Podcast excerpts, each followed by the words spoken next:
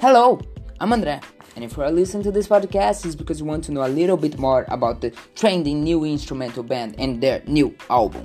Today, we're going to talk about New Levels, New Devils from Polyphia.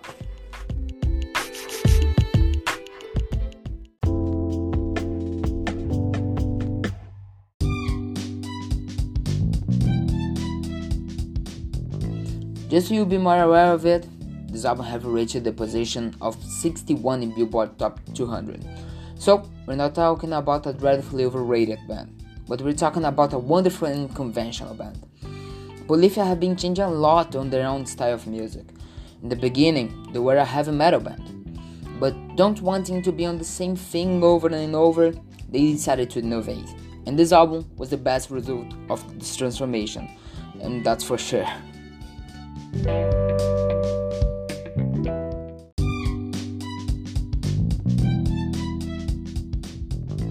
Bringing dark songs with a deeply strong concept like G.O.A.T. to powerful and bright songs like Saucy. If you had already listened to the songs, probably you noticed that the members of Polyphia are totally, utterly, highly, wonderfully, absolutely talented. And no, I'm not exaggerating. Just so you know, Polyphia guitarists were so good and so unconventional that the way they played, other guitarists want to play like them, you know? Like me.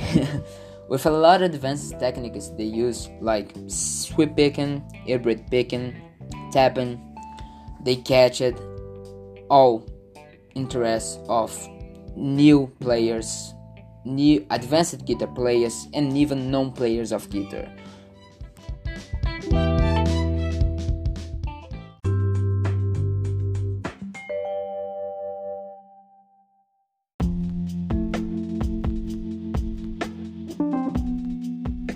If it is your first time listening about them, I strongly recommend this album as a new way to get to heaven by just using your headphones.